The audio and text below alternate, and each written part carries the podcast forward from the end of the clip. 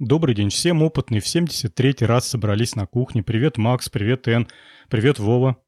Привет, Жень, Эн, Вова, слушатели. Привет всем.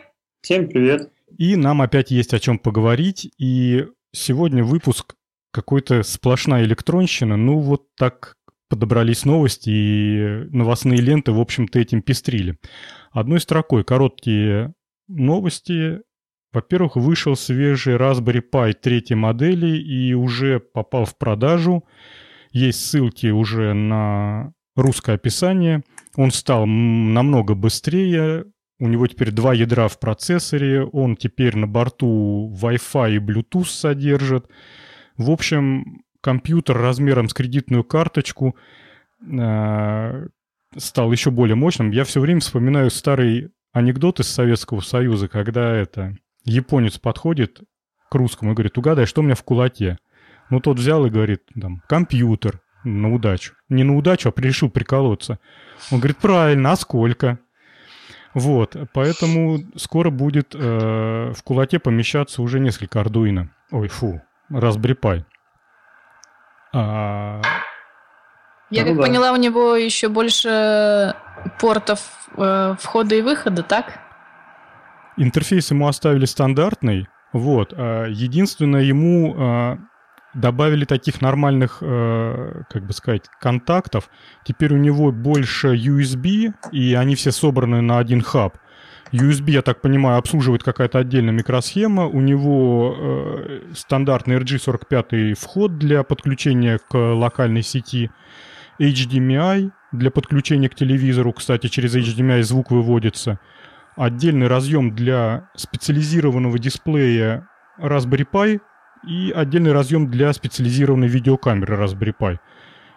По-моему, все перечислил. А, ну и вот этот их стандартный интерфейс для подключения разного оборудования. Вот, у меня вопрос. Вот я ни разу не, не Arduino, не Raspberry Pi, но э, когда-то я купил себе компьютер какой-то один из таких вот э, маленьких, но мощных, и я не понял, что делать с питанием. Вот он во всем автономный, маленький, удобный, но провод к нему тянуть все равно надо. Да, я настроил там Wi-Fi, ему уже LAN не нужен. Ты можешь прям вот просто подал питание, и он находит сеть, он подключается, он все делает. Но что с питанием делать? Это, по-моему, какой-то... Нужно туда батарейки приделывать. Батарейки... Тут, Вов, пока, знаешь, это... Толкового решения, к сожалению, нету. Все, что приходит в голову, это либо какое-нибудь солнечное питание на фоне, знаешь, э, низкого энергопотребления. Но тут mm-hmm. Pi уже не подходит. Вот, кстати, э, ну, не забытые, а малоупоминаемые микроконтроллеры от компании... Слушай, а какая же это компания, которая выпускает ПИК? У них торговая марка. Забыл. А, мик, ми, ми, ми, микрочип. Вот. Микрочип, по-моему. Да, точно, Макс. Вот они славны тем, что на фоне того, что они много чего могут, то есть они прям реальные микроконтроллеры, у них еще есть э, совершенно низкое энергопотребление, их прям реально можно от солнечных батареек запитывать. А, а какая память у этих микроконтроллеров? Они, конечно, уступают по памяти от Мелу и очень сильно уступают. Там буквально исчисляется сотнями байт или там тысячами байт. Ну, то есть там не развернешься. Но для каких-то определенных задач, например, там поместить в фонарик, сегодня прочитал статью, что, говорит, дожили. Сейчас полноценные микроконтроллеры, по сути, микрокомпьютеры в фонарики устанавливают да. для управления. Еще у микрочипа классно то, что у них есть модели в малюсеньких корпусах. То есть у них есть модель пик э, 9, наверное, если я ничего не путаю. Так вот у нее, по-моему, 8 ножек у микросхемы. Такой дип корпус, 4 ножки с одной стороны и 4 с другой. Ну, то есть, как бы две ножки питания, остается 6, одна ножка для тактирования, кстати, у нее там есть внутренний э, генератор для тактирования, а все остальные ножки, 6 штук, это их можно там произвольно запрограммировать, не очень много, конечно, всего 6 ножек, но, тем не менее, для некоторых проектов достаточно это. Зато схема получается вот буквально там на ногте мужского пальца э, помещается там полноценный компьютер с периферией и прочими делами. Ну, это хорошо, когда он мало питания потребляет, по-моему, это не до... По-моему, это одно из тех пунктов, один из тех пунктов, которые нужно в первую очередь выпячивать на всех новостных обзорах, что может питаться от батарейки там полгода, допустим, что-то такое. Да, запросто. Так они Может... работают. Они очень низкоэнерг... Ты знаешь, Вов, у у микрочипа есть своя огромная армия поклонников, и они как бы не жалуются на недостаток внимания. Просто у них, видать, все денежки уходят на разработку э, очередного микроконтроллера, а не на маркетинг. Угу. Понятно. Я вот вспомнил, как называется та, тот компьютер, который я покупал, это QBTrack. Это уже довольно-таки высокоуровневый компьютер, там ARM какой-то один из последних был, и туда прям Linux ставишь и прям не замечаешь, что ты работаешь на маленькой железячке. Вот. И, и да, она у меня дома висела за шкафом на проводах, просто чтобы глаза не мозолить и, и получать питание. Кстати, знаешь, еще вариант подачи питания это через Ethernet кабель, вот через сетевой. Угу. Да, есть такой Power Online. online да, Power Online. Есть, но я, ну, все равно провод тянуть. Я-то хотел как раз, от Ethernet я как раз избавился тем, что Wi-Fi присутствует. Понятно. Так, я хотел... Э, так. Идем дальше? Да, мы идем дальше. Единственное, э, тут сообщение хотел глянуть. Ага, все. Идем дальше. Э, следующая тема кстати, я хотел у Эн. Эн, ты с нами? Да-да-да. Я хотел у тебя спросить, тебе удалось побороть э, свою конструкцию или руки не дошли? Э, я над этой конструкцией билась долго, причем билась я, бился муж, который занимается такими вещами по работе, и вырезав все вообще, все, что возможно из всех библиотек, все равно памяти буквально не хватало 2%. И в результате мне пришлось пользоваться непрограммируемыми светодиодами, э, которые, у которых просто было, был один цвет. Ну, в общем, пришлось эти светодиоды... У меня э, такая задача была, чтобы менять цвет в зависимости от показаний датчика. И, mm-hmm. то есть красный и зеленый. И пришлось в результате вместо светодиода, который который может цвет программировать, пришлось просто красный и зеленый э, светодиод использовать. Понятно. И тогда память, память у меня было только 50% от э, памяти микроконтроллера, и все получилось, собственно. Ну, ты все в той же стезе, это одежда с подсветкой? Да-да-да, у меня появилась такая идея просто люди видели мою юбку хамелеон и поступают заказы от людей, которые занимаются косплеем. Слушай, это богат... Ну, заказ имеется в виду не денежный, а просто родственники просят подарить им на день рождения костюм. Вот я сейчас шью костюм. Молодец. Открой свой модельный ряд. Да, да я тоже так думаю. А мы идем дальше. Я пока, к сожалению, ничего большого не могу сказать, но тем не менее 2 апреля Arduino Day и он, оказывается, регулярно проводится уже не первый год. В России будет, если я правильно все точки нашел на карте, в двух городах. Это в Ростове, который на Дону, и в Новосибирске. Там будут какие-то большие конференции, э, устроенные учебными, высшими учебными заведениями. Я так понял, Новосибирским универом и э, Ростовским универом. По-моему, я ничего не напутал. В других странах более богато представлена выставками. В Италии сама команда ардуинщиков будет проводить центральное как бы, мероприятие, а по странам, по крупным странам будут проходить инициатив, ну, инициативные группы, будут проводить какие-то крупные э, мероприятия. Если я правильно все понял в тексте, будут разные выступления, будут э, какие-то анонсы новых, новых новинок, новых новинок, в общем, и э, будет раздача подарков, будет э, стандартная раздатка, опубликованы всякие там шаблоны, что надо печатать, в каком виде. В общем, кто живет поблизости, имеет, имеет смысл заглянуть на Arduino Day. Ссылка с координатами будет в шоу-нотах. И что удивительно, я хотела сказать, большое количество разных мероприятий запланировано в Африке, Буркина-Фасо, Бенин, Тога, Гана, что меня очень удивило, причем э, мероприятий даже больше, чем в России. Да. Ну, кстати, а, они в этом году написали, что это будет день Ардуина... Дж, как он там? Джду, блин, забыл. Ген, Гендуина? Второй, второй у них бренд для... Дженуина, по-моему. Дженуина, да, для неамериканского рынка. В общем, они там что-то никак торговую марку не поделят. Сперва рассорились, а потом все-таки пришлось, я так понял, помириться. Мы, по-моему, год назад рассказывали, как они там делили свои ковришки. Вот. В результате, как это, как в басне, получился пшик, и две торговые марки. Идем дальше? Да. Тут не, не так, чтобы уж очень важная новость, но просто любопытно. Человек взял платку с микроконтроллером ESP8266 в прошлом выпуске, про нее э, Виктор рассказывал. Это такая микроскопическая плата, на которой стоит микроконтроллер, который заточен на работу с Wi-Fi. То есть, по сути дела, это Wi-Fi модуль программируемый, на нем можно сделать много чего. Так вот, человек этот модуль хакнул, взломал, поднял его, ему частоту, и теперь он э, умеет э, передавать сигналы на частоте обычного телевизионного приемника, на частоте третьего канала аналогового ТВ. В общем, из цифровой малюсенькой штучки сделан, сделали аналоговый вещатель.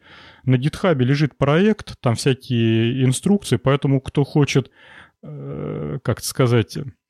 Поиграться? Быстро и недорого сделать... Э, чего там, ну, в общем, соседей троллить, то то можно, значит, им показывать э, какие-нибудь э, бегающие шарики. Вот тут, кстати, в примерах... Или лицо клоуна, которое говорит, я знаю, что вы делали прошлым летом.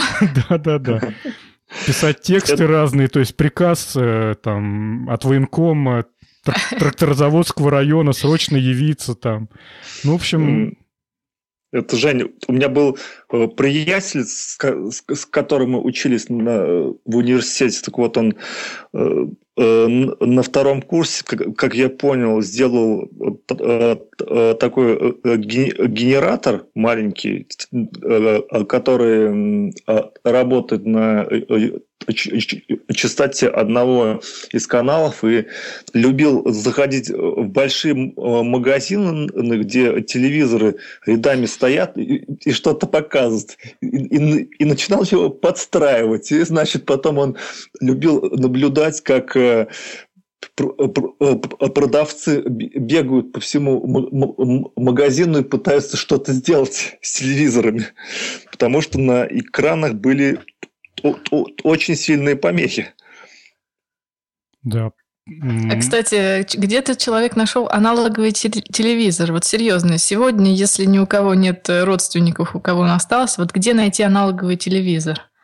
Сегодня можно быть самому таким родственником, у которого остался.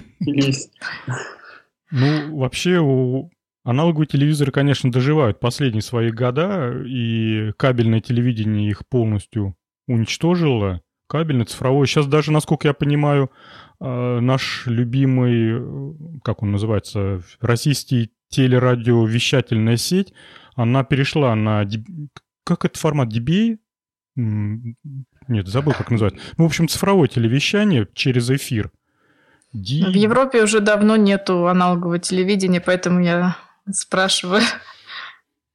Ну, у нас тут сейчас, кстати, в деревне, где я э, нахожусь в данный момент, сейчас там 10 каналов цифровых есть, и, и телевизор показывает. То, что у нас тут тоже цифра. Правда, она э, появилась, э, наверное, лет пять назад, наверное, но вот используем, но а, конкретно мы ее используем, потому что телевизор появился такой цифровой года два только, так что вот ну, такие у нас я технологии. Вам, я вам, коллеги, скажу, что несколько лет назад мне на глаза попадалось э, не инструкция, не приказ, ну, в общем, письмо из Министерства радиосвязи, где были указаны планы. Так вот, в планах какому-то там 2020 году, ну, это я сейчас так примерно, точные цифры не помню, полностью перейти даже в эфирном телевидении на цифровой форму вещания. То есть, в принципе, на нашей с вами жизни мы застанем последнюю телепередачу, переданную аналоговым путем. И все эти... Э, как это? Шесть шикарных каналов на шести цифровых кнопках цветного телевизора «Электрон» уйдут в небытие. Так, мы идем дальше? Давай. Давай. Опять одной строкой. У нашей любимой Н появился блог, блог в интернете, ссылка будет, она там пишет про химию, большая умница. Давай, не находи минутку, пиши. Ничего, правда, не понятно, но все равно круто. Да, потому что на английском. На самом деле, я когда к подкастам готовилась, э, я пишу обычно скрипт и со ссылками, и думаю, что сколько же материала теряется, потому что как бы подкастинг, тут все понятно, интерес угасает, а материал есть. И вот я решила его просто на английском выкладывать, как есть, в блог. Ну да. Ну, у Н, напоминаю, был подкаст про химию и жизнь, и оказывается, я так чувствую, что быстрее и продуктивнее просто что-то писать, пусть маленький заметки. Да, но я подкаст все равно буду продолжать. Просто темы, которые есть в блоге, они будут также дублироваться в подкаст, чтобы два раза, как бы два раза буду использовать одну и ту же тему. WordPress, животворящий ни, одна, ни одному поколению блогеров помог. Так что заходите на сайт, пишите всякие комментарии, и будет круто. Слушай, Энна, у тебя же была на Тумблере раньше тоже блог, да? А это а, тот же самый, это дублируется просто. То же самое, да, перенесла? Не, ну рано или поздно все равно э, с, с набором популярности надо будет уходить как бы на свою площадку, потому что все эти э, блоговые платформы, не знаю, мне кажется, что-то как-то к ним потихоньку угасает интерес. Ну, они, наверное, не заточены под конкретную тематику и только вообще вообще ну да, есть, есть какое-то такое жесткое деление, там типа живой журнал это какая-то политика сплошная, ну не сплошная, конечно, но там процентов 80 точно политика. Вконтакте это всякая развлекуха, музыка. Попробуйте что-нибудь во ВКонтакте найти, связанное ну, с, с тем же самым, с электроникой. Обычно какая-то такая вата. Ладно, а я предлагаю пойти дальше. Подобрались так темы, и BBC — это британская радио, наверное, только радиокомпания, хотя, может, и телевизионная, не знаю. А, Заплани... И телевизионная, и радио, у них и то, и другое. Ага, значит, это телерадиокомпания BBC начала рассылать своим школьникам, не своим, британским школьникам, а, микрокомпьютеры под названием микробит. И э, как как телерадиокомпания вообще принимает участие в этом направлении, для меня большая загадка. Я, может быть... А я вам расскажу. Давай, если, если, на, на самом деле на BBC очень много образовательных проектов. Они создают бесплатные курсы того же английского и для детей, и для взрослых, и все это находится в открытом доступе. То есть у них э, часть большая это образовательная. И вот мне кажется, это связано именно с этой образовательной программой. Э, ну, работать в своем медиаконтенте – это одно, а вот уйти в, в, в зону железа – это, конечно, что-то интересное. Значит, что они сделали? Они заказали разработку, разработали, оттестировали маленькую плату, которая размером, прошу прощения, которая размером со спичечный коробок. Это микроконтрольная, микроконтроллерная плата на процессоре ARM, там есть память, там есть USB-разъем, кнопочки, там впаяно а, сколько-то там, 25 светодиодов, по-моему. который можно программировать. Есть ножки для подключения разной периферии. Но это совершенно микроскопическое. Они договорились с кучей партнеров, которые им помогли все это сделать в таком виде продукта. Например, с компанией Microsoft они договорились о том, что Microsoft для них разработала э, среду разработки.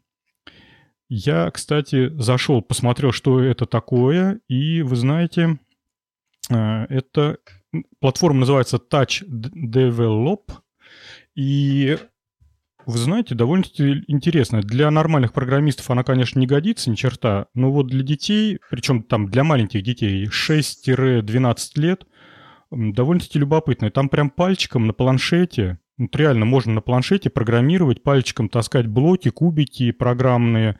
Все это очень красиво раскрашено, причем там такая страница, все это на сайте делается. В общем, очень крутая вещь. А, потом им там какая-то компания подписалась, то, что она им будет предоставлять микроконтроллеры. Сейчас быстро, наверное, не найду, как, кто им контроллеры поставляет. А, по-моему, Samsung. По-моему... Что-то я такое слышал. Такое Nordic, Nordic, компания Nordic и процессор NRF 51822 16 МГц, 32 бит, ARM Cortex M0 микроконтроллер. 256 э, килобайт флеш памяти и 16 килобайт оперативной памяти. Вот. Э, там у них, значит, есть акселерометр, магнитометр, и, соответственно, можно делать всякие компасы и э, датчики встряхивания – матрица из 25 светодиодов, я говорил, три кнопки, 23 контакта для ввода-вывода, микро-USB и Bluetooth. Вот достаточно богатая периферия на микроскопической платке, это довольно-таки красиво все там оформлено. Э, планируется, не планируется, уже роздано там большому количеству детей, и они то ли в неучебное время, то ли это встроено как-то в школьную программу, этими делами занимаются. Давайте, коллеги. Ну, мне интересно, будут ли, ну, поможет ли это э, возродить энтузиазм школьников к вот этой всей профессии, потому что после того, как он посидит на уроке там или после уроков что-то попрограммирует, блоки потаскает, и что-то лампочка зажгется, он потом возьмет свой iPhone там, или другой телефон топовый, и, и, и там на тачевом устройстве начнет посылать смс и поймет, что это все туфта и уже не догонит этого прогресса. Это было бы интересно, мне кажется, вот лет 10 назад, 15, когда не было еще на что равняться, когда вся электроника была вот этого уровня. Да не, Володь, это вот как э, с наркотиками. А, а, а кого зацепит, тот и будет продолжать дальше, понимаешь? То, ну то, да. Вот. То есть вот это... Я думаю, что даже если из 100 человек да, один заинтересуется, то это будет очень здорово, потому что это только первый шаг, вот, а он э, может посмотреть, что можно сделать на других железяках, э, какие крутые вещи, и будет э, бить в одну точку, и будет большим специалистом. Так что это очень круто. Ну, может быть, но, наверное, те люди, которых бы это заинтересовало, они и так рано или поздно наткнутся на это, их это заинтересует так или иначе. Я, знаете, коллеги, скажу свою точку зрения. Я вот уже не первый раз думаю про такую фигню, как геймификация в процессе обучения. И мне кажется, моя точка зрения, что это больше вреда, чем пользы. Алло, алло. Кто потерялся? Я пропал. А, слышно? На самом деле, вот, кстати, про конструкторы, когда я ходил на, на кружок юный техник, то сколько там нас было? Может быть, было человек 20. И, и мог любой взять э, конструктор такой кубиков. Это э, самый такой при, э, примитивный. Один э, кубик был, это лампочка внутри с контактами. Второй кубик, это диод был. Третий конденсатор. И то есть мы, можно было, комбинируя эти, эти кубики, собрать там цепь лампочку с выключателем или детекторный приемник. То есть вот из 20 человек один заинтересовался и пронес это увлечение к красной нисью через всю жизнь. Ты знаешь, Макс, это что... ты? Да, это я. Ты знаешь, Макс, я хочу тебе вот что сказать. Это была игра и твое хобби. Ты, как сказать, это не было учебным школьным, школьным учебным процессом. Сейчас просто пытаются вот эту геймификацию втащить во все образование. Я не знаю, мне кажется, это больше вреда приносит, когда детям показывают о том, что программировать это просто. Программировать это ни черта не просто. Я вот, э, мне коллеги на день рождения подарили купон в книжном магазине. Я сходил, купил книжку. Называется «Алгоритмы». Вот. И вообще программирование — это, блин, 30% математики, которую еще надо вспомнить со школьной или с институтской скамьи. Такая она довольно-таки неприятная в плане того, что там не пользуемся мы ей каждый день. Потом 30% это алгоритмы, которые надо как-то то ли выучить, то ли понять, то ли самому быть их автором. Вот. И только оставшиеся 30% это вот та приятная развлекуха, которая ты типа написал э, там «Привет, мир», и он тебе отвечает. А просто я себе всегда в голове рисую такой сценарий. Вот детям дали вот эти платки, показали вот эту красивую систему разработки, они кубики потаскали, и теперь он, ну, я, кстати, смотрю на своего детеныша, и как бы э, перед глазами есть пример, на кого можно как бы ориентироваться. Вот он потаскал кубики, знаете, что он скажет после того, как у него все получится? Чего? Он скажет, о, ну я же теперь крутой программист. Google, открывая двери. И да, по... это, кстати, согласна. И потом происходит следующее. Потом, а, ну, все знают, что он теперь крутой программист. Ему дают реально задачу там, ну, не знаю, чтобы в котельной номер 7 при расходе больше 7 килопаскалей, там, задвижка номер такая-то перекрывалась на 13 градусов или, и прочее, вот такая вот трихомундия. И он так глаза открывает и говорит, «Э, э, ну и чё?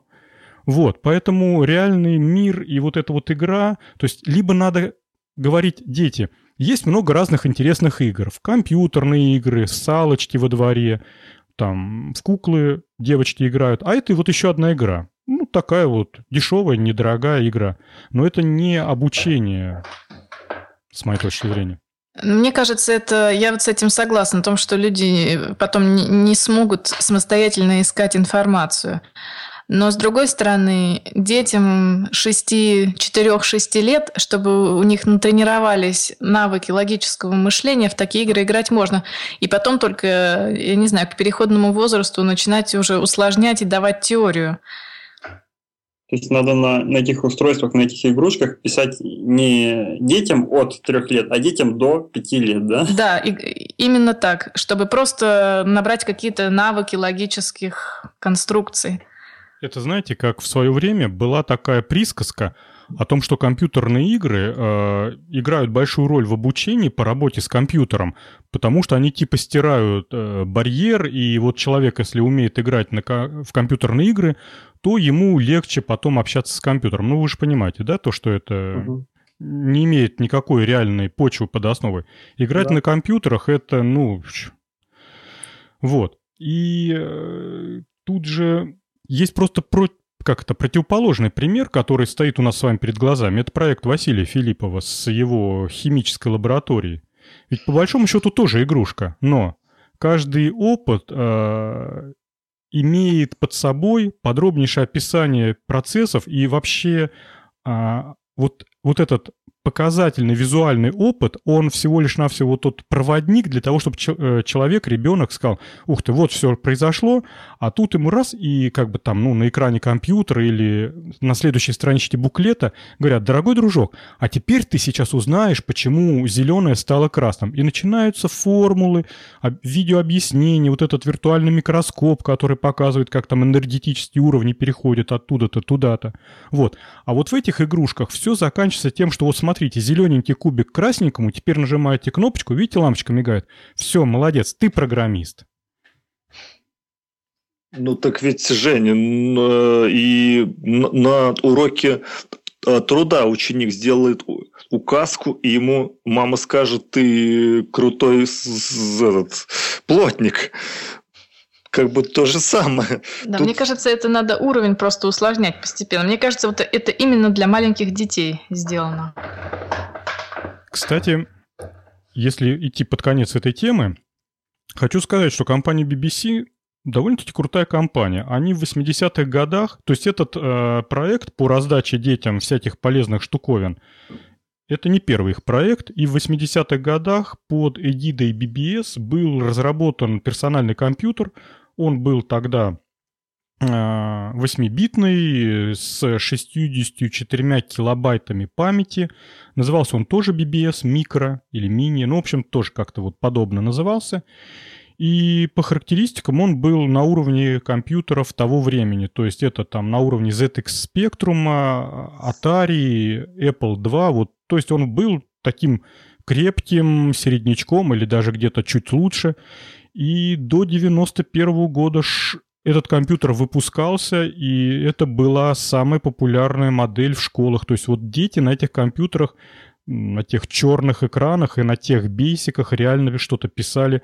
Вот э, я думаю, что из, э, из, из той партии детей программисты вышли, а вот э, после вот этого BBC Micro выйдут, может быть, кстати, знаете, кто выйдут? Дизайнеры. Потому Думаешь, что... вдохновятся да. вот этой формой и компактностью и удобством? Да, потому что вот, например, э, как одно из направлений применения этого устройства, это разработка всяких корпусов и придумка, куда его еще можно прикрепить на тело.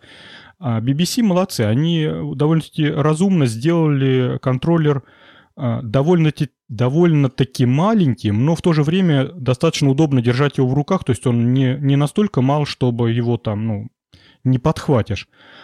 Э, он, насту... он так, такого размера, что, например, на запястье ребенка он не будет выглядеть как, ну, я не знаю, там, представьте себе, обычный компакт-диск прикрепить на запястье ребенка. Выглядит как-то а, как Леди Гага, да?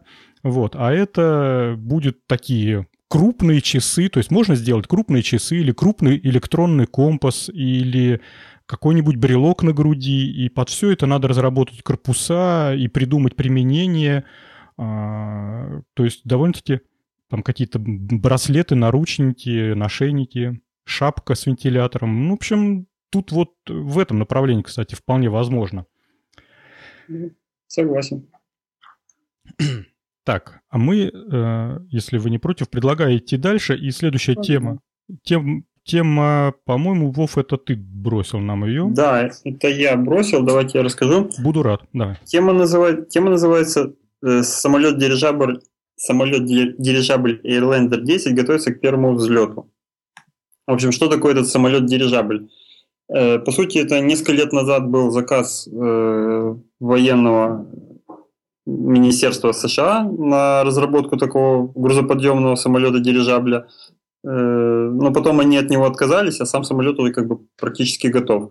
В итоге его решили использовать для таких туристических целей больше. Э, представляет он из себя большой, ну, как, как мы понимаем слово дирижабль, вот фактически это такой большой баллон с э, водородом либо гелием, но на этот раз гелием, наверное, чтобы в целях взрывоопасности э, предотвращения. Вот. Э, и здесь он выглядит как э, два больших таких баллона, спаянных вместе. И на нем, почему он самолет? Потому что на нем еще есть сбоку крылья. Он, вот новость это от э, февраля, и в, нем, на ней, в ней написано, что в следующем месяце будет первый полет. Ну, я так понимаю, что где-то вот в эти дни он уже пролетел, либо готовится вылететь на первый полет. Э, зачем там крылья? Вот э, написано, что он будет способен находиться в воздухе в течение двух недель и, передвигаться со скоростью 144 км в час. Э, вот здесь у меня вызвало недоумение в том, что я не представляю, как он может, даже имея вот эти небольшие пропеллеры, как он может э, двигаться против ветра, допустим, там, или как-то не соотносясь с ветром. По-моему, как ветер движется, так он и будет лететь. Потому что э, при такой огромной парусности его так называемые крылья, мне кажется, просто выполняют роль руля. Не верю я в то, что он взлетает за счет крыльев. Так что дурит нас, да, Володь? Ну, мне кажется, да. Ну, 140, я вам так скажу, что кто вводит машину, там разрешенная скорость за, город, за городом 90 км в час, попробуйте голову высуньте через окно. Там кошмар, что там такое давление бьет. Это... Ну, От... Понятно, но мне, у меня вызывает сомнение, что он сможет разогнать, разогнаться до 140 км в час при штиле, допустим. Да, и при, при такой как ты сказал, парусности и лобовом сопротивлении. Это же что ж, сколько там надо топлива-то сожрать, чтобы его... Может быть, это не крейсерская скорость, а, знаешь, это экспериментально достигнутая в вакууме. Скорее всего. Я вот предпол... когда тоже думал, как выделили вот это 144 км в час, скорее всего, это та скорость, если ветер будет так, э, с такой скоростью двигаться, Э, будет лететь с такой скоростью дирижабль и еще не будет разваливаться. Мне кажется, дальше просто он уже начнет разваливаться сам по себе. И еще я хотела добавить, что это удовольствие далеко не дешевое, потому что, чтобы закачать 1,3 миллиона э, кубических футов гелия, это будет стоить больше 50 тысяч долларов, и это с учетом только стоимости гелия. И плюс, э, я не знаю, сколько будут стоить закачивающие устройства, которые будут наверняка потреблять много энергии, и сколько это будет длиться закачка. Поэтому а стоимость еще... такой штуки далеко не, не дешевая. А еще надо помнить э, о том, что гелий очень текучий, и удержать его даже вот в плотном каком-то ну, емкости закрытой тоже очень сложно. Он вытекает даже из закрытых бутылок, из всего. Поэтому долго, надолго его не хватит, и нужно будет постоянно подкачивать и как-то очищать э, содержимое вот этого аэростата. А, ну, здесь э, написано, что за, за две недели он не, не спустит, поэтому можно куда-нибудь улететь все-таки на нем. Ну, вот. за, за две недели со скоростью 150 км в час можно улететь далеко. Вот-вот, это хорошо. Вот. И, кстати, вот про гели тоже тут интересно пишут, что вот это очень здорово, что есть вот такой дирижабль, он более э, он э, э, меньше загрязняет окружающую среду по сравнению с, с обычными самолетами. Но вот Н правильно обратил внимание на гелий. Гелий же его нельзя синтезировать, а его добывают только как попутный газ при ну там при, при после Э, пробуривания газовых скважин. И в том газе его где-то полпроцента. Вот. Ну, то есть Даже... это ужасно дорогое, дорогое удовольствие. Да-да, чтобы саму скважину пробурить, это большой ущерб э, экологии. Вот. И, кстати, про, про гели в Оренбургской области под, под Оренбургом есть так называемая Оренбургское нефтегазоконденсатное месторождение, и, и, и там стоит как раз гелевый завод, который вот и э, выделяет э, из скважин того месторождения как, как, как раз гелий. Вот, так что это гелий все-таки дорогая вещь, и чтобы ее добыть, надо много э, нагадить при, при природе. Так что здесь я понял. Ну, и еще, лукавит. Да, и еще, если баллон разорвется, и вы находитесь рядом, вы просто задохнетесь. Ну, гелий, я думаю, сразу вверх уйдет, а вы просто, если не стоите на земле, свалитесь на землю.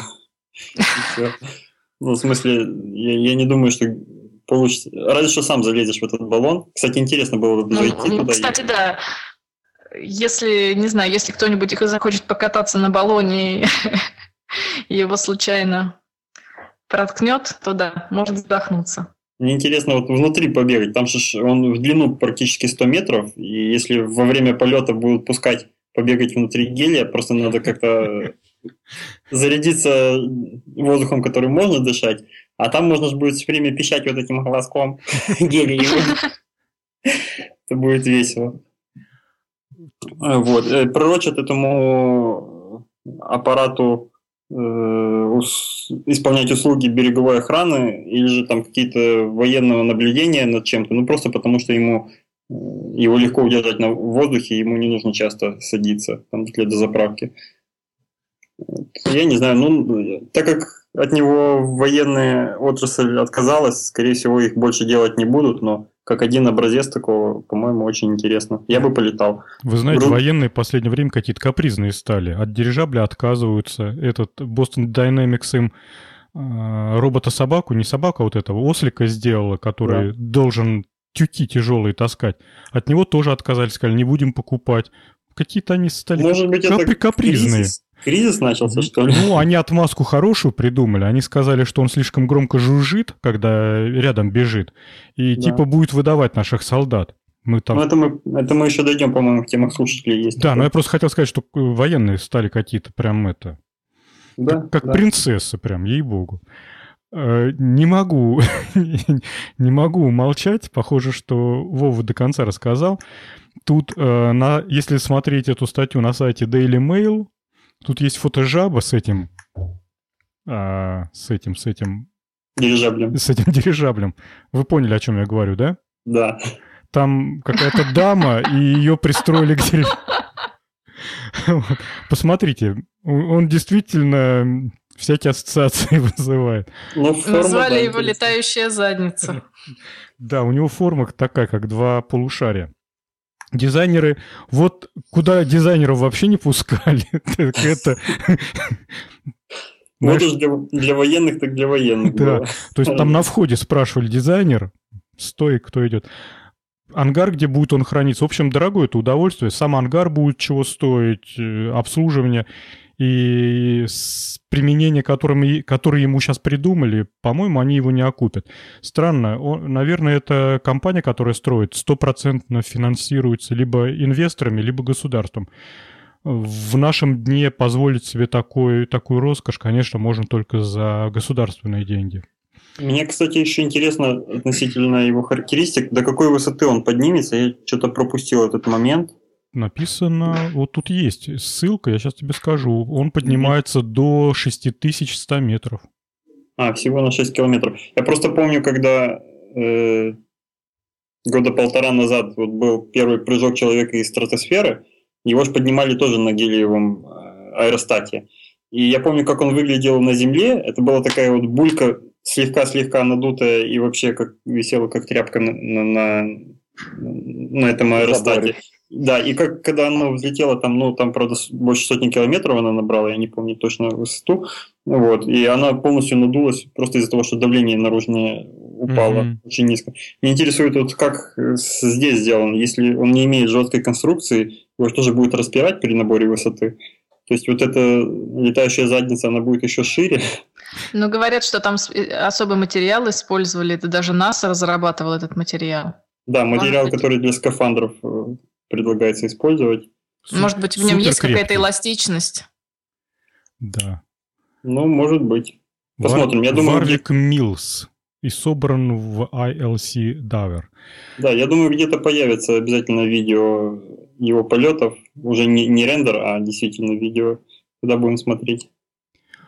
И если идти дальше, то у нас следующая тема, по-моему, Макс, это твое, да? Да, мое, ну, но почему-то, знаешь, в чем, в чем странность? У тебя э, название одно, а ссылки э, э, на совсем другое. Вот. Да ты что? Но не важно. Ну, прости. Ну, давай вот. тогда говорить про правильно, а я потом поправлю. Нет, давай говорить про то, о чем ссылки. Да, потому, да, что, да, да. потому что я не помню. То, что общем, все читали. То, что все читали. А, компания Haptics, э, наверное, так читается N, да? У нас... Haptics. Ага, вот.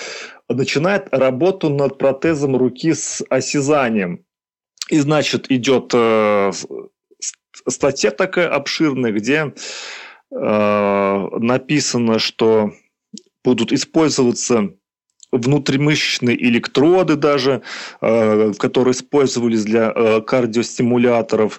Э, также там будут испытаны и опробованы передовые технологии массива микроэлектродов и манжетных нейронных электронов даже или электродов, которые были э, разработаны в, в компании DARPA. А, ну и, собственно, а, Обама, президент, пообещал, что э, все э, ну, нужно сделать, сделать э, такие революционные системы протезирования, чтобы ветераны, которые потеряли руки ради страны смогли снова играть в мяч со, со своими детьми. Так что прям много пафоса и скоро ждем, что скоро все, все получится, но э, более каких-то подробных вот, э, как бы сказать, подробных э, технических что нюансов будут всяких. Технических подробностей реализации нет, просто показано, что есть такой ролик, что э, человек одевает э, манжет такой себе на руку, одевает на голову что-то по типу видеокамеры, ободок там такой, и, значит, вот он руку поднимает вверх-вниз, а на экране монитора там как будто бы рука как-то там передвигается.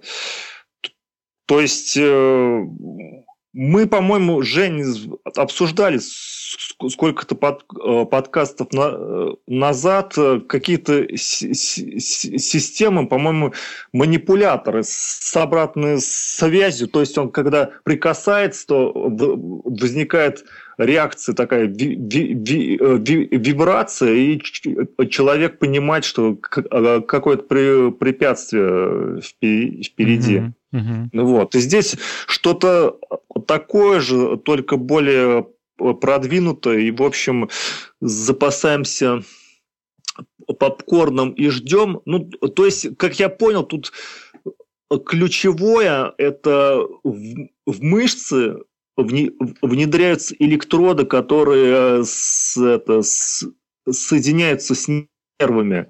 И потом с помощью э, радиокоммуникации э, происходит э, вот, определение, определение, насколько далеко ты до, до, до, до препятствия. Вот, я понял так. Я, коллеги, знаете, сегодня, когда читал эти статьи, я что-то раздумался вот на какую тему. Вот все, что сейчас э, современная там наука, техника делает для инвалидов, довольно-таки, не знаю, как однобоко получается. Я знаком лично там с несколькими ребятами, у которых полностью потеря зрения. Так вот, э, я просто знаю, как они пользуются всякими устройствами, там, компьютерами, они довольно-таки активные пользователи интернета и много чего делают. Люди даже не знают о том, что они слепые. Так вот, а, у них на компьютерах стоят программы, которые им все читают.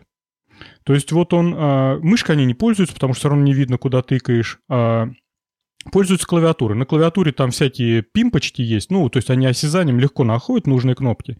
И вот, к примеру, надо запустить э, какую-нибудь программу. Что они делают? Они берут и нажимают кнопку «Стрелка вниз». И при переходе курсора с иконки на иконку специальная программа э, проговаривает. Она говорит там Word, Excel, там PowerPoint, там, там, и вот ты двигаешься, потом ты открываешь. Ну, нашел нужную программу, нажимаешь кнопку Enter, она открывается, И он говорит, пункт меню, файл, открыть, э, там, создать новый. Вот ты двигаешься, а он тебе все это проговаривает. То есть они, у них аудиоинтерфейс, то есть все с ними разговаривает. И это а, то есть никто не попытался электродами подключиться к зрительному нерву и э, в голове создать картину.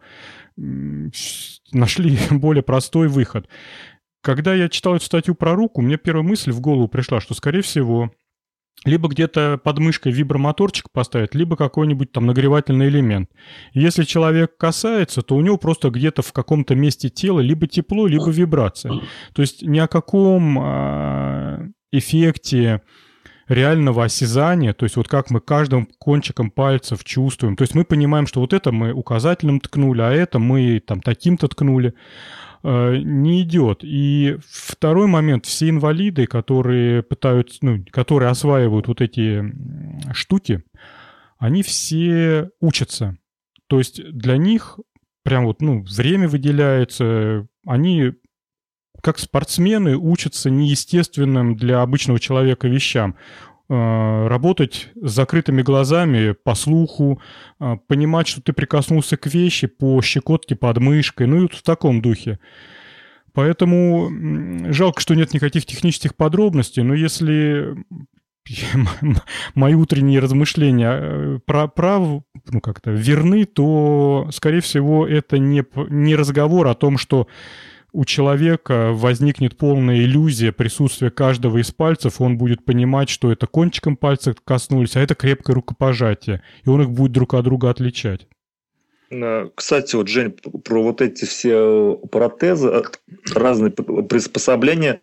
Одной из э, причин, э, по которой, ну, давай скажем так, у нас бедная страна. И вот, например, в деревне там, да, в той же э, доход семьи из трех человек может быть очень э, э, просто быть 8 тысяч рублей. И даже вот этот протез, помнишь, там для ребенка там mm-hmm. и передача была, он стоил... Моторика, который называется. Да, да. Моторик, он стоил там 100 тысяч, что ли, рублей, и каждые полгода нужен новый. И э, в связи с этим для многих э, людей с ограниченными э, возможностями, например, в райцентрах, в деревнях, для этого вот эти вот все новшества, они в принципе недоступны. И я вспомнил такую передачу, там была про Э, парня-программиста, который работал удаленно, он жил в деревне, и у него не было обеих рук. Он как вышел из положения? Э, это, конечно, смешное решение, но, но реально работает. Ему привязали на лоб э, толкушка для картошки на, на пружинке вот он этой вот толкушкой тыкал в кнопки на клавиатуре. И тем самым он вот так э, выходил из положения. Ну, То есть, Макс, вот... ну а что долго за примерами ходить? А этот Стивен Хокинг, который э, языком тычет э, небо там или щеку, и таким образом останавливает робота напротив нужной буквы. Ну, ну Стивена Хокинга там его приспособления стоят довольно больших денег. Ну, если... Больше И сделано только под него. Да, но да. если все свести э, к, к принципу работы, то на экране бежит курсор напротив, ну, по буквам, по словам и так далее, а ему надо э, оставшимся живым органам, который еще умеет шевелиться, сделать движение, датчик это засечет, остановит интерфейс. Ну, я понимаю, что там очень умно и сложно, но факт остается фактом. Ну да. Я когда читал эту статью, э, я вспомнил, э, когда-то давно, еще пару лет назад, читал рассказ Оливера Сакса э, «Человек, который принял жену за шляпу». Вот там он описывал некоторые медицинские такие очерки, и там было про женщину, которая потеряла чувство проприоцепции, то есть она вообще чувствовала себя бестелесной. И там подробно описано, как она э, какие-то страдания ей доставляла, как она не чувствовала, что она делает. Если закрыть глаза, она не знала, в каком положении находятся ее там руки, ноги. И смотреть Но... на себя приходилось постоянно. Да, она вот она компенсировала все. Ну там э, сам автор описывает, говорит, что э, вот это вот полож... ну, наши действия, даже то, которое мы, о котором мы не задумываемся, все регулируется тремя вещами. Это проприоцепция, чувство тела своего положения – это, э, ощущ... по-моему, ощущение касания и зрение. А, нет, это зрение и... Э, как это? То, что в, среднем ухе находится вот для ощущения положения вестибулярный аппарат. Вестибулярный да, вестибулярный аппарат, да. Угу. Вот. И в итоге она потеряла одно из этих чувств и смогла со временем научиться полностью компенсировать зрение. В итоге она практически полноценную жизнь вела после этого еще. И, при том, что ей каждый шаг давался, ей приходилось смотреть, куда двигаются там руки, ноги. Она, если немножко отвлекалась, могла случайно там согнуть вилку, по-моему, там написано, просто из-за того, что не чувствовала, с какой силой она ее давит там. В общем, Такие вот. И там было написано, ну это, правда, рассказ середины прошлого столетия где-то, и было написано, что были, находились со временем еще таки, с таким же диагнозом люди, и практически никто из них не смог достичь такого успеха вот в э, работе над собой и вот в этом всем. Мне кажется, что э, вот разработка, вот та, которая в этой статье описана, если бы она прям вот действительно не так, как ты говоришь, действовала, а прямо вот с мозгом действовала, прям пропускала бы нервы, которые должны передавать сигнал, а прямо передавала сразу сигнал в мозг. Это было бы спасение для этих людей. Да, и, наверное, материал бы подали немного более громко. Ну, да, да, это тогда бы и заслуживало более громкого, э, громкой огласки. Я предлагаю идти так, дальше. Коллеги, я вот тут вынуждена с вами попрощаться. Понятно. Давай. Все. Пока. Давай. Всем пока. Всем пока. Пока-пока. Эн пошла выполнять обязанности мамы, а мы с вами, коллеги, давайте продолжим. Тут еще две темы и слушатели, так что есть о чем поговорить. Э, кстати, я нашел сайт, который называется аппарат CC. Он у вас открылся нормально, без проблем? Да. Да, у меня без проблем. Говорят, что его либо блокировали, но уже отпустили, либо до сих пор он заблокирован Роскомнадзором. Что-то там какие-то статьи были не очень хорошие. А, а так вообще сайт довольно-таки приличный, и мне понравился. Кое-что там почитать можно. Я предлагаю вот эту тему про боевых роботов прям коротко, ну, если... если... Ну, здесь нет прям каких-то четких вещей, которых можно ну да. говорить, э, перечислить. Да, перечислить. Здесь есть только философские такие размышления на тему, э, куда движется военная разработка роботов и кто будет ответственен за первое убийство, сделанное роботом. Макс, а вот ты же, насколько я помню, тебя всегда интересовали вот эти вот военно-машинные... Убьют, не убьют? Военно-машинные вопросы. Твоя точка зрения, кто сильнее, кит или слон? Человек или робот? Тут, тут смотри, ну, на сегодняшний момент роботы, конечно, сильно проигрывают. Ну, давай... Алло, слышите меня? Да, прекрасно. Ага, ага. А, вот возьмем давай, давай от того же носильщика робот Dynamics, он жужжит, чего быстренько ликвидирует. Еще мы с тобой, помнишь, разговаривали о том, что почему нет роботов на, на буровых установках, потому что там очень тяжелые условия работы. Вот. То есть, на самом деле, начина... Э, сейчас, в данный момент, разговаривать о том, что э, можно ли доверять э, э, роботам войну преждевременно, потому что нет еще таких роботов, которые хоть как-то могут чего-то там сделать, сделать на, на поле боя, кого-то пристрелить. Но я, я имею в виду роботы такие, андроиды, потому что беспилотники уже, уже там есть, они бомбят, да, там чел, ч, человек нажимает на, на кнопку, чтобы было кого там это привлечь за, к ответственности в случае чего.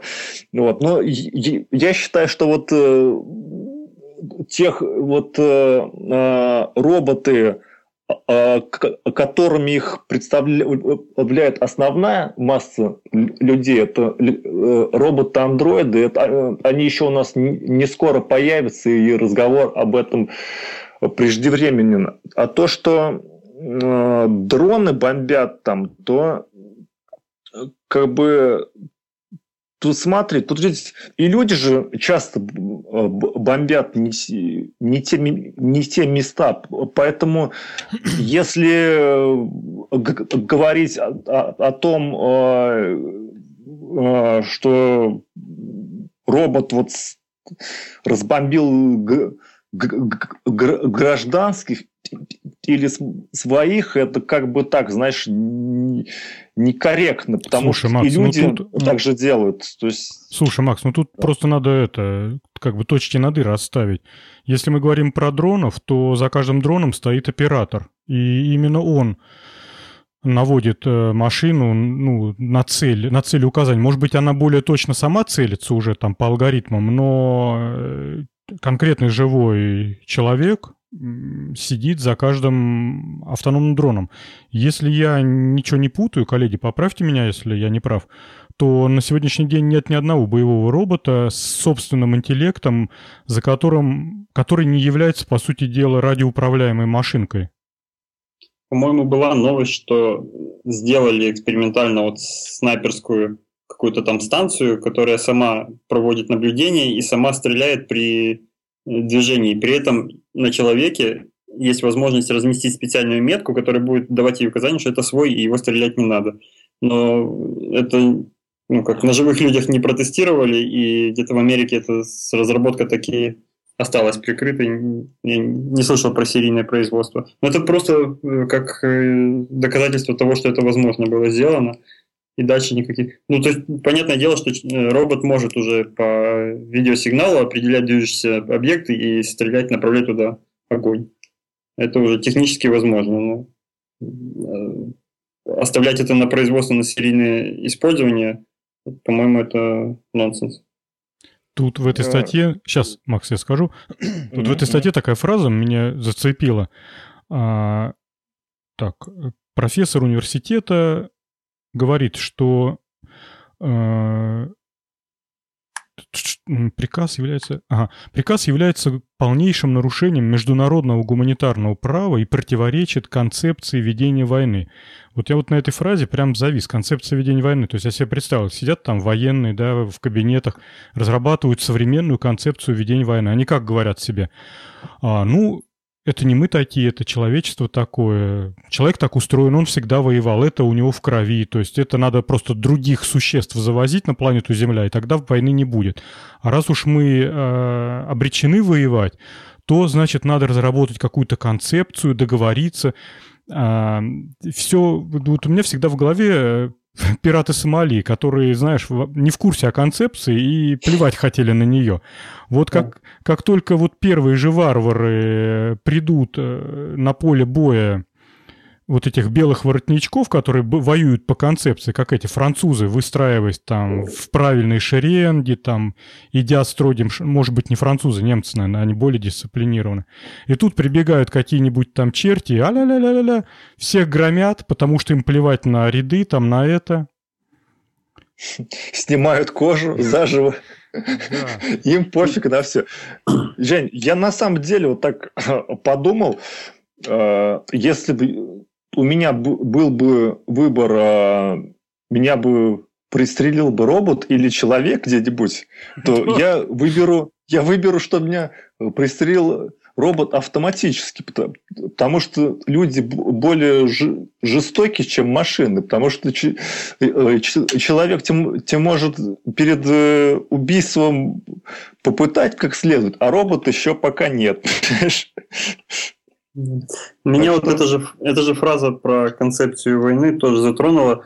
Она абсурдностью своей о том, что для войны разрабатывают концепцию, как воевать можно, да, как нельзя. Война это подлость сплошная. То есть тут победит да. кто более подлый, а не тот, кто более это. В принципе, я задумался уже не первый раз, как э, много усилий тратится и денег, и вообще ресурсов на то, чтобы одни люди убивали других людей. Это, по-моему, самая абсурдная идея, на которую тратится самое большое количество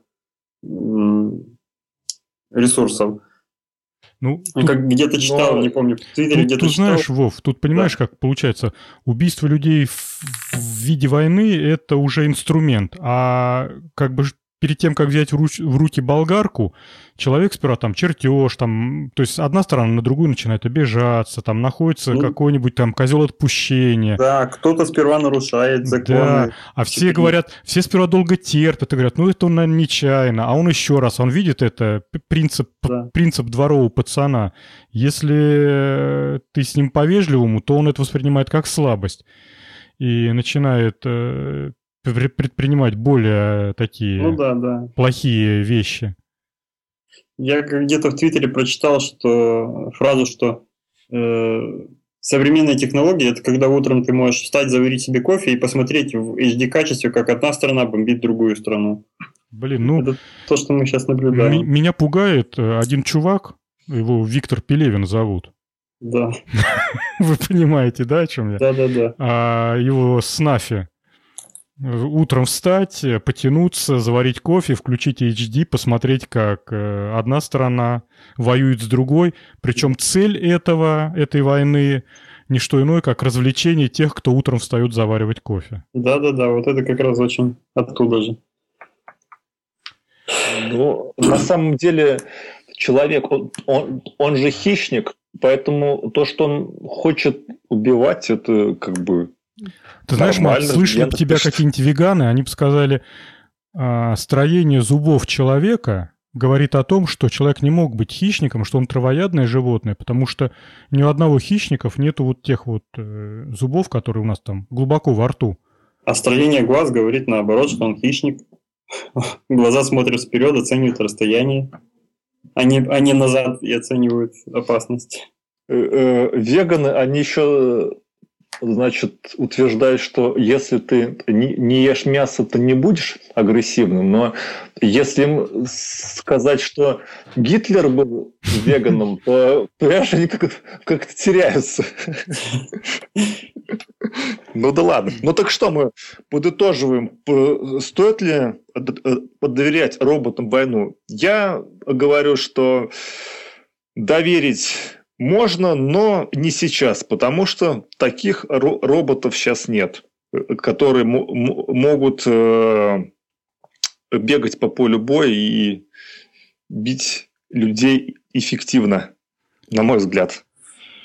А я говорю, что вот эти истории со Сноуденом и Викиликсом, как он там, второй чувак, говорит, да, говорит о том, что как только будут разработаны надежные интеллектуальные алгоритмы, э, которые можно загрузить на Google Мобиль, сверху поставить автоматизированную турель, которая будет продаваться соседям в супермаркете, вот. А безопасность будет обеспечиваться только тем, что вот этот скрипт, который управляет всей этой канителью, будет храниться глубоко-глубоко в подземелье ну, военного агентства той или иной страны. Так вот, истории с Ассанжем и со Сноуденом говорит о том, что современное человечество не научилось надежно хранить программный код, и как только э, в супермаркетах появятся автоматизированные турели, Тут же э, по улицам Волгограда начнут ездить э, роботы с автоматизированным убийством, потому что код будет украден, на форуме какой-нибудь там arduino.ru будет опубликована инструкция подробнейшая, как загрузить вашу стиральную машинку код робота-убийцы.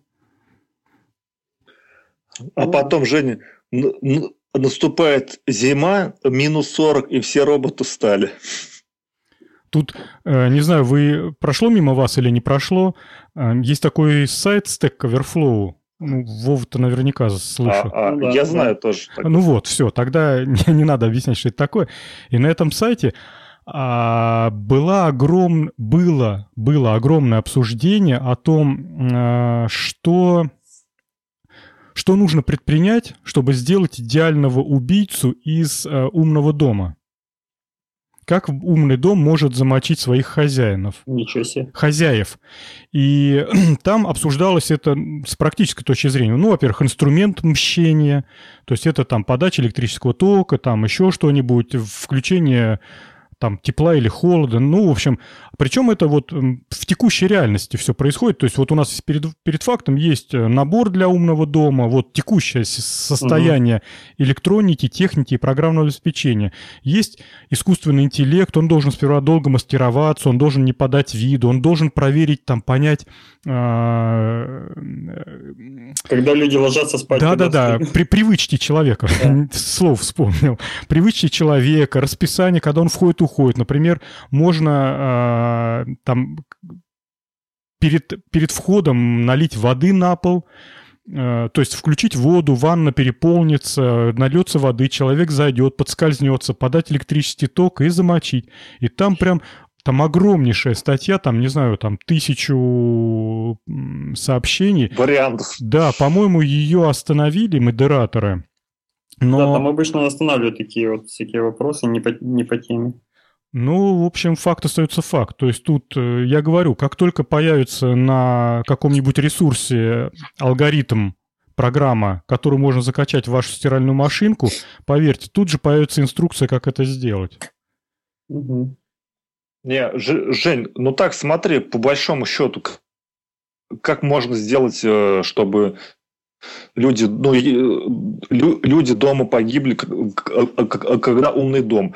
Например, если двери блокируются, да, там, то можно отключить обогрев Зимой, в мороз. Да? В мороз, Или да. голодом заморить, отключить телефонную связь и заблокировать двери. Да лучше просто ночью как-нибудь э, открыть газовые плитки, чтобы газ начал ходить, и, и не подать искру, и, и двери заблокировать. Ну, Но, да. Ну тут, ну, тут, опять же, можно выбить окно там, то все. То есть это нужен такой, знаете, бункер, который полностью управляется от... Нет, да, все правильно. Этого. Поэтому люди и искали решение для, для умного дома. Вот сумасшедшие, да, подсказывают. А они же тоже нас читают. У них же доступ к интернету-то есть. Да, кстати. А главный среди них это Ватсон. Это он под доброго доктора Айболита косит, детишкам диагнозы ставит. А на самом деле он э, в нерабочее... Терминатор. Он по ночам в нерабочее время читает интернеты, подписан на все форумы там вот этих вот хакеров и накапливает знания. Просто я про этих всех боевых роботов думаю, что опасность не в боевом роботе, опасность в том, что потеряется контроль над, над распространением. Нету вот сегодняшний день уж куда как всякие государственные секреты там, кто кого убил, кто кому там взятку дал во время избирательных кампаний. Но это же так, по-моему, охраняется, что просто мам не горюй. Ну, кто хочет себя подставить? А нет, вон, блин, обычный мужик, обычный белобрысый мужик Ассанж пошел там в Горьковскую библиотеку, взял книжку, перепечатал оттуда, всем все рассказал. Ну, да. Так что все. пора Ватсона отключать. Лучше этого не делать, просто чтобы не потерять контроль. да. Кстати, очень хорошо э, про такие вещи писал, как же, Чеб, Чебурьян? Нет, как Че... А, Чеб, Чебарьян. Нет, блин, никак не вспомню правильно, как фамилию назвать. У него был цикл э, книжек про хакеров, и вот там, конечно, классно он все. Чебурьян. Нет, все-таки не помню. Ладно, бог с ним. Так, я предлагаю э, двигаться дальше. Еще одна тема с, с сайта аппарат CC. И оказывается, есть э, один дизайнер, который ведет в Твиттере блог, в котором публикует Э, высказывания разных известных лиц о прогрессе того времени. И это звучит любопытно. Давайте, я попросил коллег выбрать по одному, по два высказывания, которые их, их больше всего задели. Давайте по, по порядку там. Давай, Давай, я начну. А, мне понравилось два высказывания. Первое, 1826 год, выступление сэра Айзека Коффина в Палате общин в ответ на презентацию поездов. Слушайте, что он пишет. Что же станет с производителями кареты упряжек, с мастерами и ямщиками, с коневодами и торговцами лошадьми? Не пугает ли палату шумы и дым, свисты смятений, которые несут с собой двигатели локомотивы? И пасущийся скот, и пастухи на лугах не смогут избавиться от чувства тревоги. Железо вырастет в цене на 100% и больше, или же вообще истощится. Это будет огромной ошибкой, наибольшим ударом по тишине и комфорту во всех частях королевства, до, до которого только мог додуматься человек. Вот, ребят, это первое интересное такое высказывание. И второе – 1839 год хирург Альфред Вальпу про анестезию. Отсутствие боли в хирургии – это фантазия. Нелепо пытаться достичь этого в наши дни. Слово «скальпель» всегда будет ассоциироваться в сознании пациента со словом «боль». Это обязательное сочетание, с которым нам нужно смириться. Вот интересные такие. Да, давай я из прошлого, из прошлого фразы. Да, вот давай. мне тоже про скальпель понравилась фраза, и еще мне понравилась э, про фраза ответ, который получил Александр Белл, пытаясь продать патент на телефон компании Western Union. Он пытался за 100 тысяч долларов продать патент на телефоны. Ему сказали, Устанавливать телефоны в каждом городе – идиотская затея. Заметьте, в каждом городе устанавливать идиотская затея. Зачем кому-то пользоваться таким неудобным и непрактичным устройством, когда каждый может послать курьера на телеграф и отправить письменное сообщение в любой большой город США? У этого телефона слишком много недостатков, чтобы его можно было считать серьезным средством связи.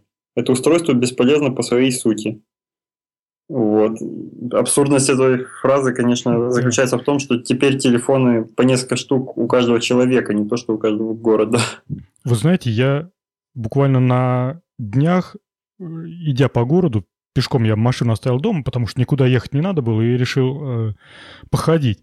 Так вот, э, что-то подумал, а где таксофоны, телефоны, автоматы, с которого можно с улицы позвонить? В Волгограде нет таксофонов. Может быть, есть переговорные пункты на почте остались?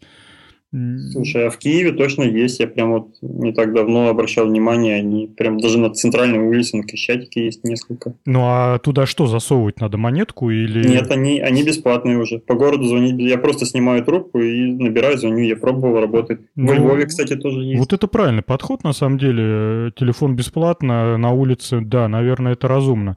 Потому что у нас был период, может быть, лет 5-6 назад, когда еще таксофоны висели, я про них помню, им, правда, трубки отрывали бандиты всякие. Э, вот там надо было пойти на почтамп, купить специальную таксофонную предоплатную карточку, и только вот с нее можно было звонить. То есть туда ни монетку не засунешь, ничего. Да, я помню, такие тоже были Поэтому... Да, ну... а, до, а до этого были еще телефоны на монетках. А потом, когда э, Советский Союз благополучно помахал ручкой, и две копейки не стали стоить ничего, весь, все волгоградские таксофоны переделали на жетончики, и ты их покупал в киосках Союз Печати. Такие они были, своеобразные. Я помню в своем городе еще в школьные годы мы проходили медосмотр всех, все пришли в больницу, и там на первом этаже чего-то мы ждали, не помню, то ли в раздевалку стояли в очередь, то ли И там был такой тоже аппарат, тоже то ли на монетах, то ли на жетонах он должен был работать. А у меня случайным образом оказалась в руках щепка от э, парты или от стула, которая туда пролазила, ей можно было нажать и, и звонить. В итоге, конечно, старшие у меня забрали эту щепку потом после нескольких звонков и начали баловаться сами. Вот. Волшебная щепка. Да. Это жезл повелителя. А потом его скоро этого телефона там и не стало. То есть я застал время еще, когда его убрали оттуда. Так что телефон это да, целая история. Н, э, наш, Н понравилась фраза, которую я зачитаю. Она тут специально ее оставила. Сейчас, сейчас, сейчас. Ага. 1981 год. Это совсем недавно. Я, кстати, в 81 году во второй класс пошел. Вот. И говорили, это, я так понимаю, какие-то англи- англичане. Е- э, учителя должны противостоять компьютерам. Если учителя не восстанут против растущего количества компьютеров в классах, через 10 лет дети могут разучиться читать, говорит профессор университета Карл Тона. Так что, похоже, похоже, его предсказание сбылось. Нет, еще, во-первых, через 10 лет... Э, ну не, да, это, не 90, это 91 год, это как раз... Как раз... А, во-вторых, мне кажется, они не, не разучатся читать. Я не верю, что... Ну, тут, судя по тому, что все... А, с, огромное количество видеоблогов, и я, честно говоря, думал, что видеоблогинг э, помрет как мода через там год, два, три, но он живет и пахнет, и, по-моему, только растет. Не знаю, может быть, в самом деле... Как... Я просто за собой замечаю, что, например, э, длинные тексты читать сложнее становится, потому что все-таки вот эти всякие короткие твиттеры и прочее, блин, сильно портят. Надо себя да, очень да. серьезно ограничивать в этом. Прям постирать нахрен все эти приложения. А, я, я вам прочитаю свою фразочку, которая мне понравилась, и пойдем дальше. Давай. Люди спрашивают, а в чем смысл цветных фильмов? Я так понимаю, это вопрос куда-нибудь там в радиостанцию был. Люби, любимый аргумент тех, кто еще не начал снимать цветную картинку, заключается в том, что это никак не влияет на продажи фильма. Они указывают на выдающееся кино наших дней и прошлого и заявляют, зачем тратить деньги на цветное кино, если фильмы и так отлично продаются. А, я застал то время, когда у нас в семье был телевизор, и он, ну, он был один единственный, и он был черно-белый. И мы всей семьей собирались, значит, смотреть какие-нибудь вечерние передачи. Каналов было мало, всего два канала в Волгограде было. Он почему-то назывался четвертый и десятый наверное, по номерам каналов. Вот. Нет, это, извини, перебью. Это для того, чтобы люди упорно искали первый, второй. ну, ну вот, я, для меня в детстве, вот, представляешь, я был маленький ребенок, и а, отец говорил, там, включи на четвертом, или там, о, передача на десятом. Бабушка каждый, каждую пятницу ходила в газетный киоск и покупала газету «Эфир». И в ней печаталась программа на неделю. Она ее просматривала и шариковой ручкой в кружочек обводила то, что надо обязательно посмотреть. То есть после такой цензуры бабушки а, становилось легко и понятно. То есть ты берешь газету с телевизора, а там, значит, на сегодня там раз-раз, два кружочка. Все, значит, надо не, не пропустить. За временем следили, чтобы сесть у телевизора посмотреть. Так вот, телевизор был черно-белый, и э, ему он внутри был ламповый, ему требовалось время нагреться. И поэтому, например, если «Спокойной ночи, малыши» было в 9 часов, по-моему, в Волгограде было в 8. У нас с Москвой была разница на час в, в те, в советские времена. Ну, неважно. Так вот, э, его включали телевизор за 5 минут прогреться, потому что, ну, правда, он где-то минуты полторы-две, на экране не было ничего. То есть ты его включаешь, э, через полминуты начинался звук, а где-то минут через полторы-две появлялась такая бледная, мутная картинка. И только через пять минут, когда все лампы уже раскочегарятся, появлялась такая сочная черно-белая картинка. Вот. Так что цветное кино действительно а у нас же тоже был черно-белый телевизор, и тоже было два канала в деревне. И что я запомнил, это э, каналы переключались плоскогубцами, потому что ручка сломалась, значит, ты берешь плоскогубцы и перещелкиваешь, а, а там уже все эти сказать-то, сточенные эти грани. Вот. Mm-hmm. Ты получался довольно долго, ты пытаешься там что-то перекрутить, э, э, переключить. И еще в старых журналах радио был, был, был, был, был такой хак, как сделать э, телевизор черно-белым цветным. Продавались такие стекла, а, которые ставились перед телевизором, и там они были из трех полос. Верхнее – это синее, как будто небо. нижняя зеленая, как будто трава, а центральная прозрачная. И то есть вот так вот представляли, как я э, понимаю, и думали, что они смотрят цветное телевидение. Ну, то есть это понятно. Только натурные съемки были цветные. А, например, какое-нибудь помещение выглядело бредом дизайнера. Слушай, ну вообще классная идея, мне нравится.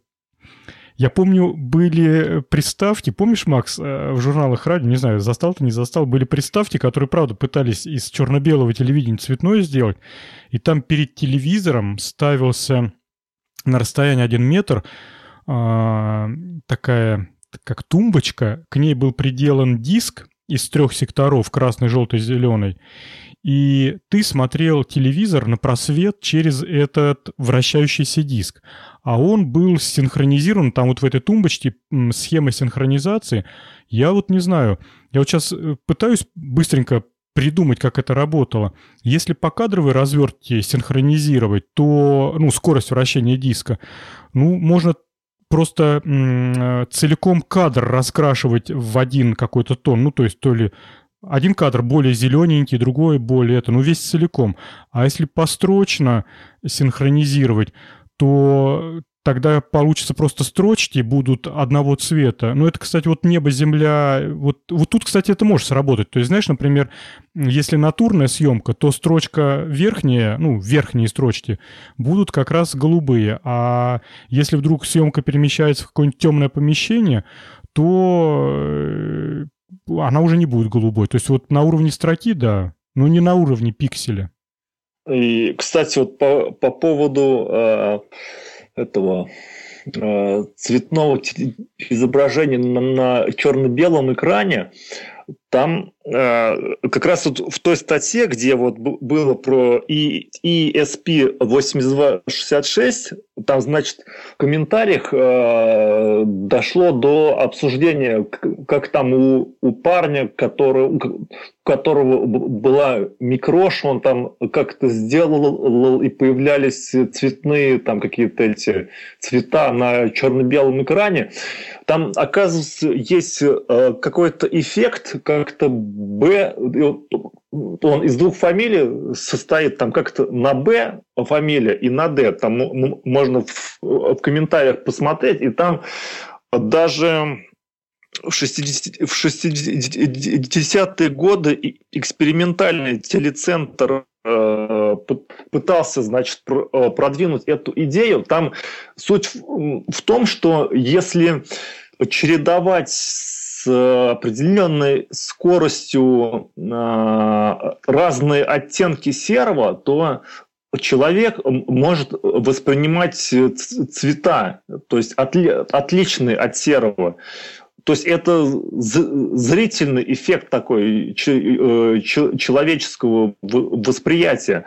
То есть на самом деле э, люминофор на кинескопе он э, может тебе только там черный и белый воспроизвести.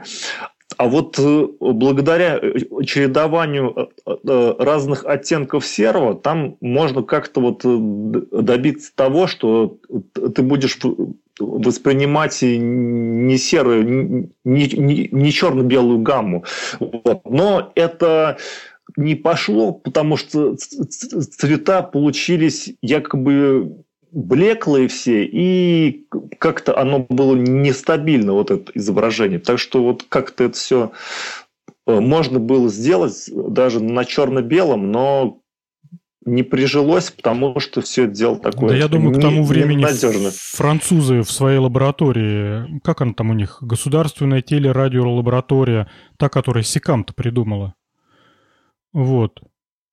Коллеги, вы на месте?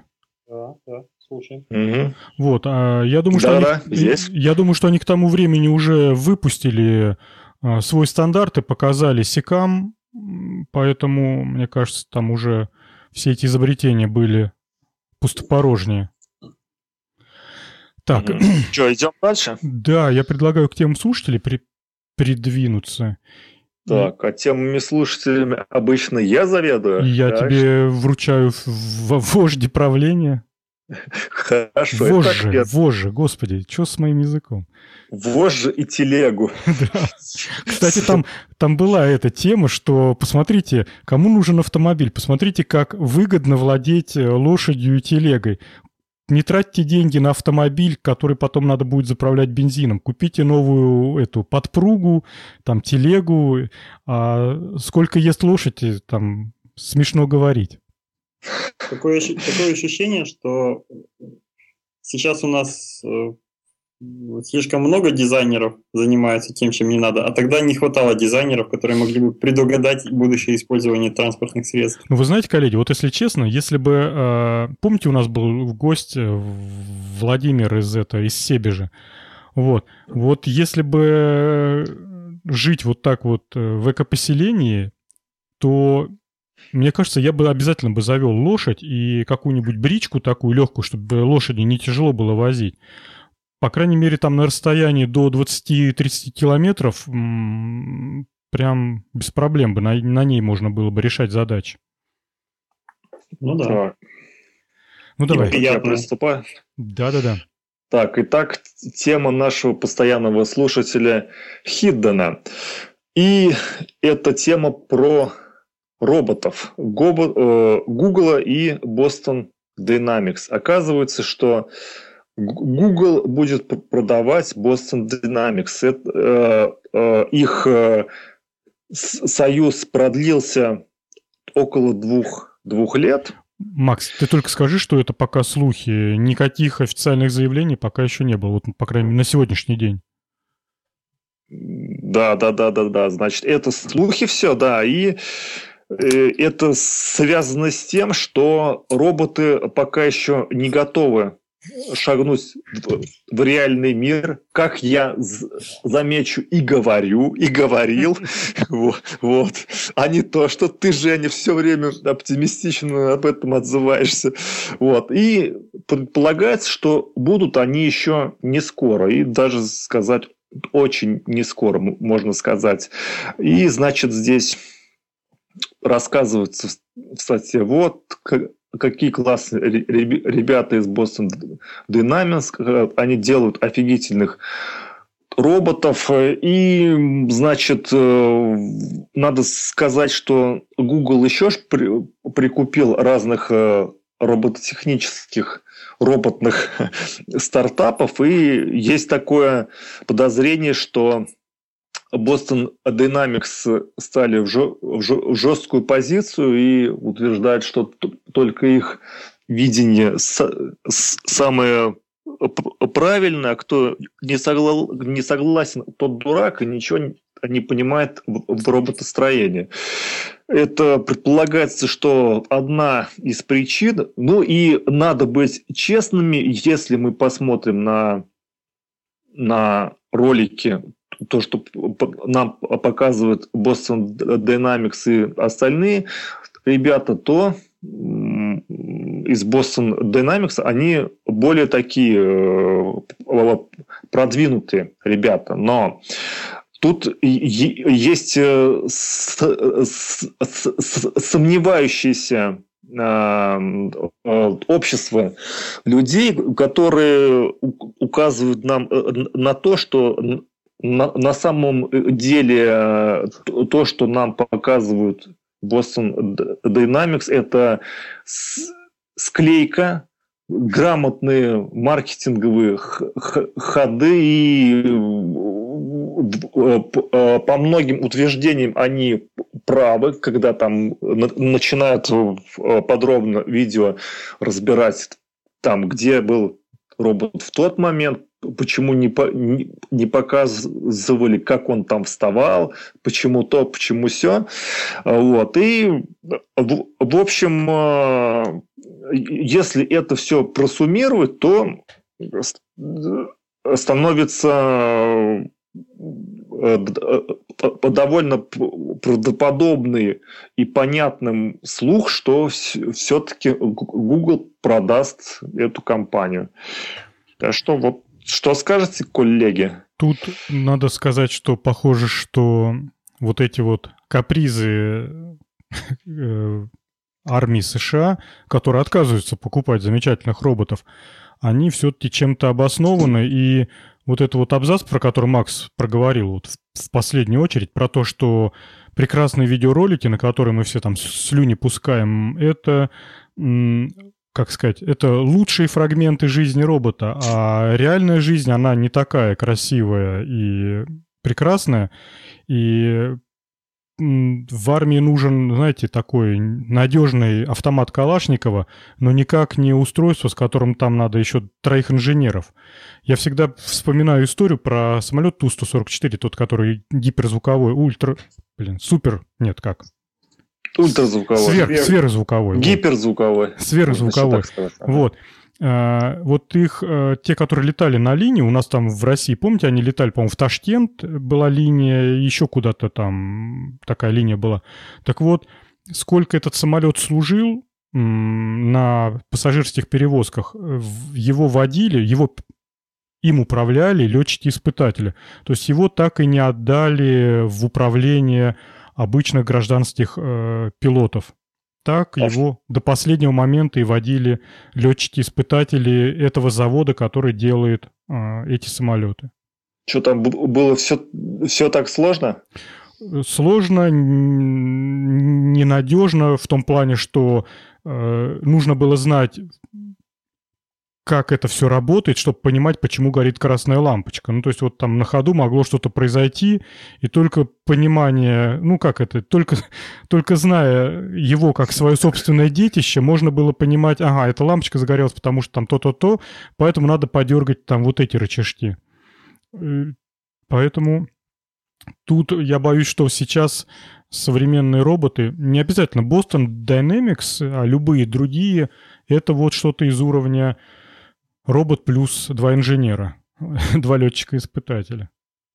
Угу. Так, ну вот, об, а обсудили. Google, Google же выходит на уровень таких продуктов, э, последняя фраза, он же только продает, э, ну вот, э, продал, забыл, а тут так не получится.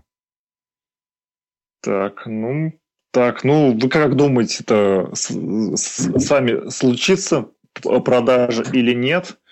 Как там, Вов, ты как Я там? Ну, я пока тоже думаю, что будет. Ну, нет смысла, нет повода подозревать э, специалистов Гугла в их недальновидности. Скорее всего, если все правильно в статье написано, что действительно в ближайшее время э, применить широкой, э, на широкую аудиторию таких вот шагающих роботов будет негде, и решили пока не вкладываться в этот проект.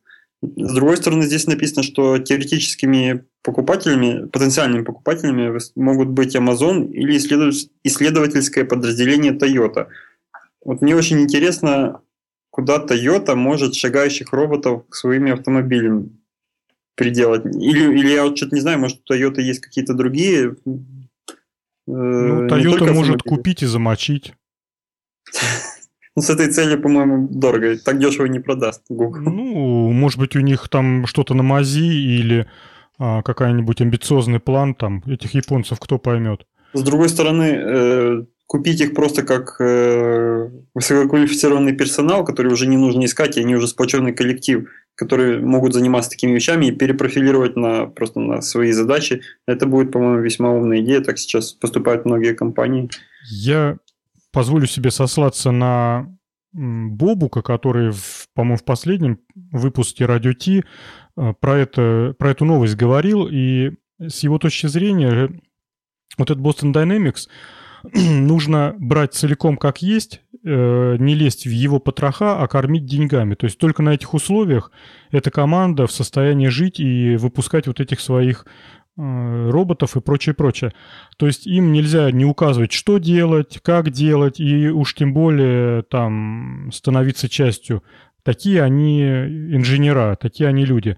И со слов э, Бакунова Гриша, если, например, э, вот этого несговорчивого главного инженера этой компании уволить, а такая возможность у акционерных обществ, разумеется, есть, то Boston Dynamics исчезнет буквально как, как работающая боевая структурная единица там за очень короткое время, а вот этот уволенный главный инженер организует там какую-нибудь другую компанию, все опять соберутся вокруг него, они найдут Тогда, я думаю, им даже легче будет найти на волне вот этого, этой жалости, как несправедливо поступили с ребятками, найдут э, очередную кормушку в виде денег и продолжат заниматься своими делами. Мне кажется, им лучше всего какому-нибудь государству продаться. Чтобы им просто деньги давали, и все, и будет хорошо. Так что ну, инж... инженеры э, меняют мир, и мы идем дальше. Да. Так, э, тема от слушателя Немо. А, робот-курьер от Google а, и Starship.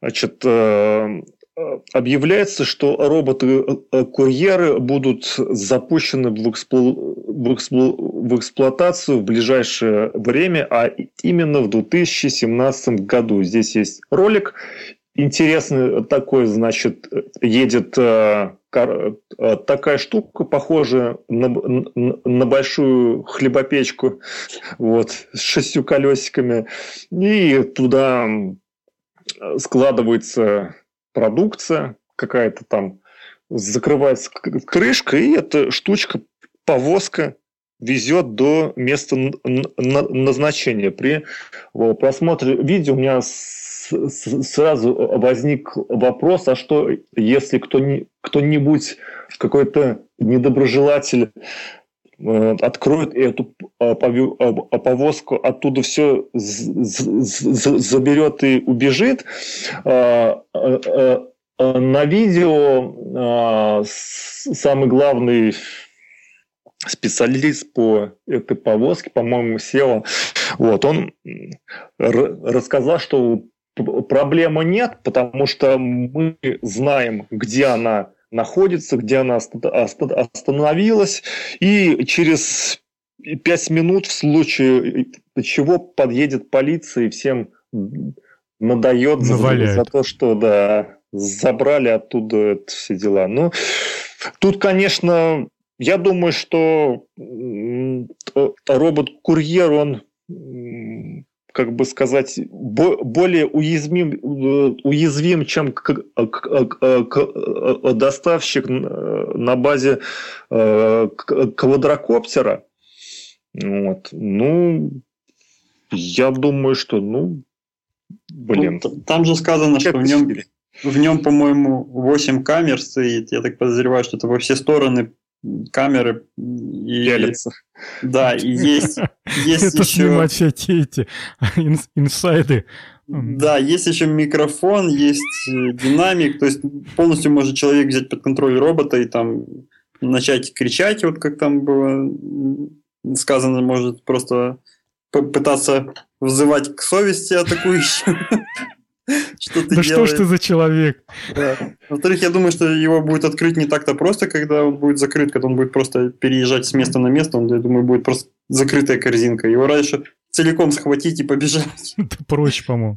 Да, ну, ну, надо будет узнать, откуда выковырять GPS-модуль и выбросить, а остальное можно самому сделать. Да, я думаю, проще молотком крышку разбить его и да, все. И, и что ты бросить, и бросить Заберешь овощи, фрукты, да, из магазина.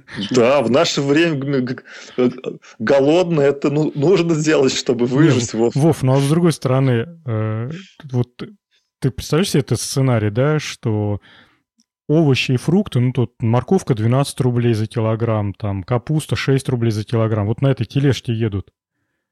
А, Но... ты еще, а ты еще напряг продавцов, чтобы они упаковали по пакетам и положили Сейчас в это. Сейчас уже, уже есть много где услуга по доставке на дом, просто это делают люди, а не роботы.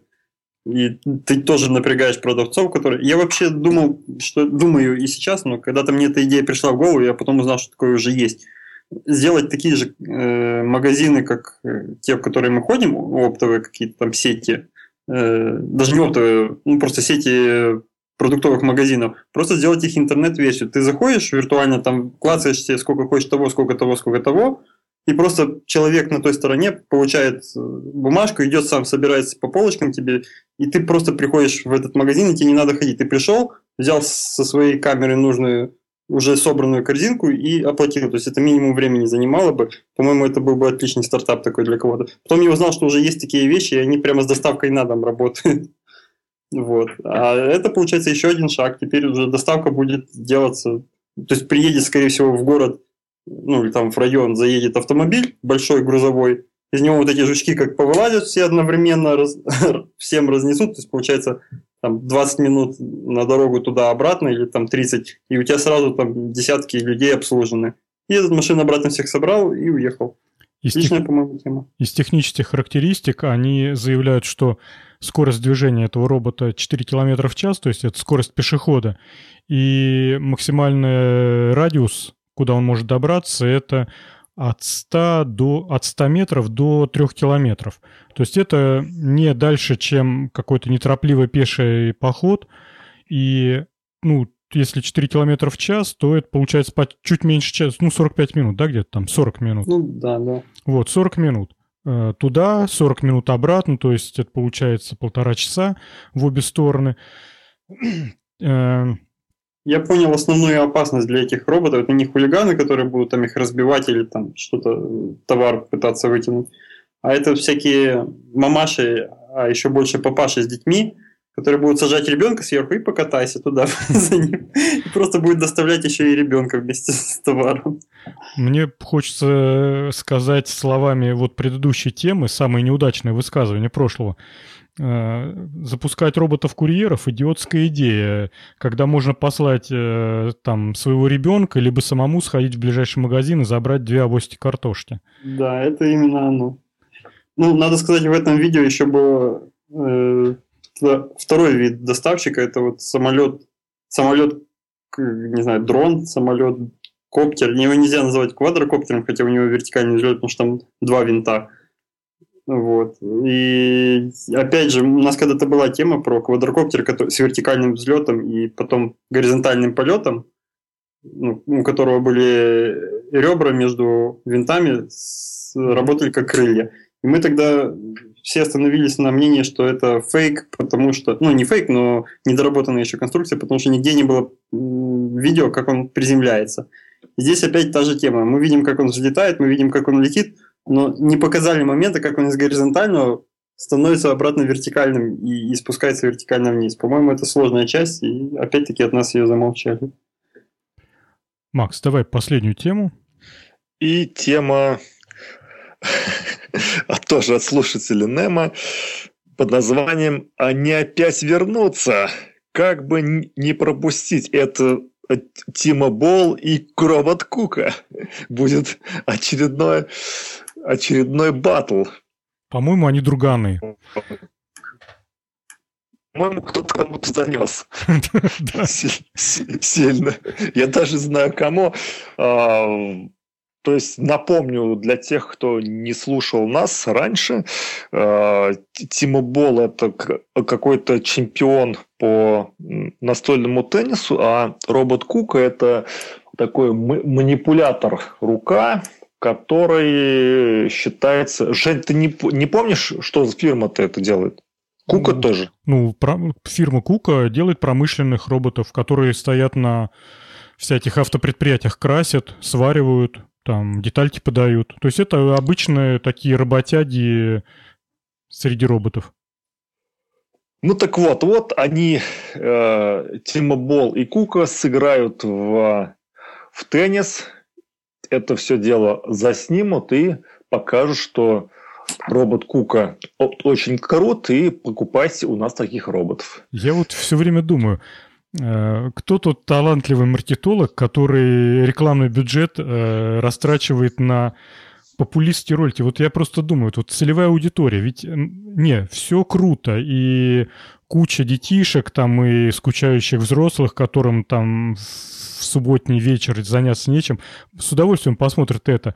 Но вот те э, серьезные мужики, может, бородатые, а может, нет, э, которые выбирают э, робота для своей линии покраски там какой-нибудь автомобиля Toyota, ну неужели они решение принимают на основании смотрите, смотрите, Кука обыграл Бола, твою ж мать, отказываемся от роботов компании Фанук и ставим Кука. Гляньте, если уж он может обыграть э, в теннис, так уж там покрасить наш автомобильчик ему вообще расплюнуть. Ну, я вот у меня в голове да, так... Спорный, спорная мысль, с другой стороны, а как еще подкрасться к этим людям, которые, которым нужно всего, всего лишь красить и варить? Если не можешь скинуть цену, сбросить цену... Я думаю, отраслевые выставки. Робототехника для покраски левого борта автомобиля. И вот туда собираются специалисты по левым бортам автомобиля, обсуждают, устраивают пока, показания, ну, как это, показы. Ты понимаешь, покраска, она такая, такой процесс, который можно покрасить идеально. И, и теперь уже все научились красить идеально, им нужно что-то больше. А вот этот умеет красить, еще играть в теннис. Вот берите его. А, а по воскресеньям он будет с вами играть в теннис? Да. Я так понимаю, что это как бы целевая аудитория этого ролика это обычный обыватель, э, который, например, покупает те же автомобили, э, которые э, покрашены кукой. И он думает, что вау, этот робот может и играть в теннис, значит, он офигенно мне все покрасил и будет и, и краска не отвалится. Да Вау, ты, Макс, я прям советую всем еще, еще друзьям тот своим. Этот маркетолог. И потом этот человек придет в автосалон и скажет, а вот автомобиль, который я собираюсь купить, и так, знаешь, хитро один глаз прищурит, покрасен, покрашен роботом Кука, а менеджер скажет, вы знаете, я не уверен. Он говорит, до свидания. И идет в другой салон. И менеджер тут же звонит на фабрику. Срочно, срочно красьте роботом Кука, от нас уходят клиенты. Да. Э, я хочу задать, э, ну как это, перед тем, как поставить точку, спросить. Э, по-моему, этим роботом управляет человек. По-моему, там не искусственный интеллект играет в теннис на стороне робота. Нет, вряд ли. По-моему, это не, невозможно такой точности и при такой скорости. И при таком количестве сочленений и прочее, прочее. Я, в общем, к тому, что, а, значит, Боло играет с каким-то более крепким парнем, с более чемпионистым чемпионом. Ну, это раз. А два, даже не на уровне чемпиона, даже так вот играть в теннис. Я люблю иногда поиграть в теннис настольный тоже. И даже с непрофессионалами играя, нужна очень, ну, очень хорошая координация движений, и все равно иногда пролетает мимо ракетки шарик, особенно если он там крученый, они все время крученые, их отбить очень сложно. Ну, то есть, а сделать между это между человеком и его рукой всего лишь нервная связь. А если еще какой-то интерфейс робота поставить, это будет еще хуже, сложнее и неудобнее. Мне кажется, там все-таки должен быть алгоритм. Другое дело, как он действительно будет со сложными всякими кручениями разбираться. Наверное, шарик покрасит, что ли, в полоску, чтобы было видно. Ну да. В общем, совсем скоро, в апреле. Не пропустите. Не 1 апреля, случайно же? Нет, что там 20 что ли? Не помню, ну в шоу-нотах там будет. А, в этом, в ролике там. Скоро на ваших экранах и дата стоит. По-моему, 20-го. Да. Так, а у нас все, все темы закончились, ну, коллеги. Все, да. Два часа сегодня. Какие-то мы разговорчивые, болтливые. так, ну все, тогда на сегодня все. Всем всего хорошего. Как всегда, услышимся через две недели. Всем пока. Пока-пока. Всем пока.